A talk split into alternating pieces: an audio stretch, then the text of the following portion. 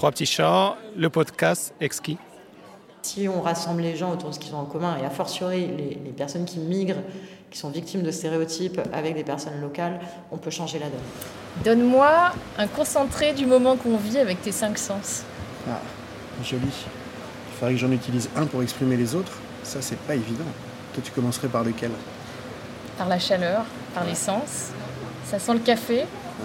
On est dans le café, on entend les voitures, les gens qui passent sur le trottoir. Et puis c'est Paris, les scooters sur le trottoir, les tables en terrasse, les immeubles. Et on se regarde. Et on se regarde. Ouais, pas mal déjà. Est-ce qu'il faudrait en, en rajouter d'autres ou est-ce que les cinq sens ça suffit? C'est ma question. En fait, je me suis toujours frappée par le fait qu'on utilise souvent que la moitié de ses sens en général.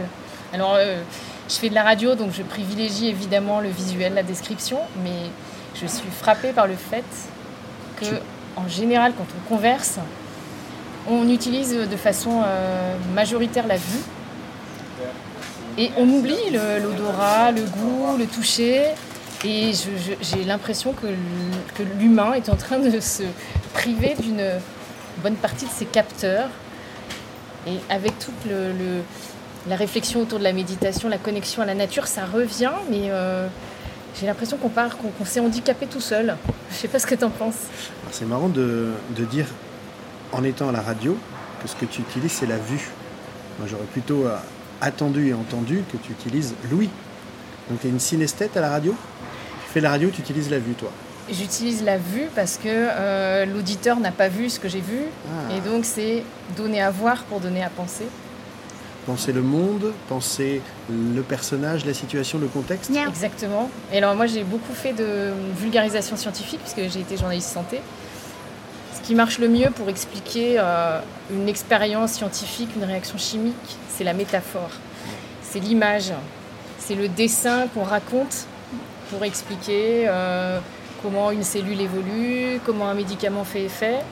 Et donc ça, c'est quelque chose que j'utilise moi majoritairement. Et je, je trouve que euh, on oublie un petit peu, et je me mets dedans, on oublie un petit peu les autres sens. Et l'autre question, c'est que je me pose de plus en plus la question d'un sixième ou d'un septième sens. Je ne sais pas ce que tu en penses. Juste sur la métaphore. Ouais. La métaphore, elle convoque quel sens pour toi? Alors pour moi, elle convoque essentiellement la vue aussi. D'accord. Mais pour toi et, pour toi? Y compris sur les concepts. Surtout sur les concepts. Je, je, je, je, décris beaucoup par les images les concepts. Mais peut-être que c'est une déformation. C'est très, très beau. Parce que toi, tu le... quel sens tu utilises pour certainement euh, faire le sixième, une métaphore Certainement le sixième. Je trouve que l'intuition, c'est celui euh, ah, voilà. qu'on appelle On le sixième arrive. sens, ouais, qui doit se situer peut-être euh, dans le, au milieu des deux yeux, un peu au-dessus, en tout cas dans la Ouais. partie préfrontale. La préfrontale, c'est la partie, la zone de l'imaginaire. Actuellement, les médias dont tu fais partie euh, attisent beaucoup le reptilien, la mode survie. Peut-être que le préfrontal est celui qu'il faudrait exhauster pour voir différemment le monde. T'en penses quoi? J'aimerais beaucoup essayer, mais alors comment on fait pour entraîner son, son intuition? Tu le fais avec la métaphore. La métaphore, c'est un des outils pour exhauster Ouais. l'imaginaire. Et la métaphore, c'est utilisé euh, usuellement dans les médias ou c'est un goût euh, que tu as et que tu as développé? Alors c'est un goût que, que j'ai développé parce que euh, en radio on n'a pas beaucoup de temps. Donc en fait euh, les grandes idées, il faut les résumer de façon très courte et parfois euh, une analogie, une, euh, un récit, un mot à la place d'un autre, c'est ce qu'il y a de plus efficace pour faire passer des concepts, des, des concepts complexes. Pour toi, la métaphore, c'est de l'efficience. C'est pas de la poésie. Les deux. Ah, Hein, en fait, bien. on est efficace quand on est poète. On est efficace euh, quand on touche. De toute façon, il n'y a pas de transmission sans émotion. Donc, euh, on peut expliquer une expérience de chimie de façon euh, plate.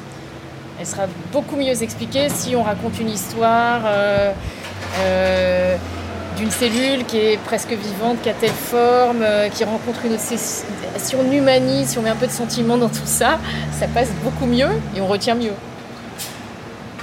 Et alors, le septième sens, ce serait lequel? Alors, donc tu as parlé de sixième sens, l'intuition. j'y crois.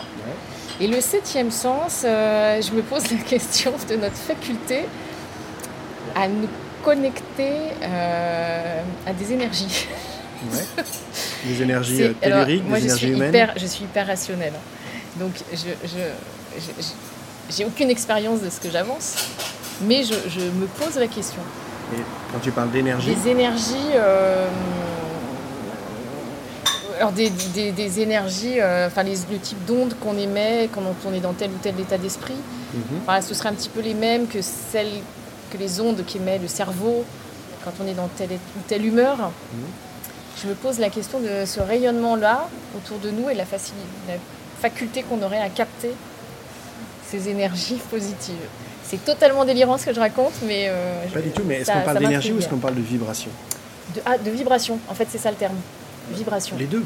Les deux. Il y a des énergies Ouais. cosmiques, des énergies Enfin, pour moi, telluriques. c'est les, les- Et là, tu parlais plus de vibration Oui. du cerveau. ouais, vibrations du cerveau bah, qui, qui- qui transmettent une énergie quelque part. Oui, bien sûr.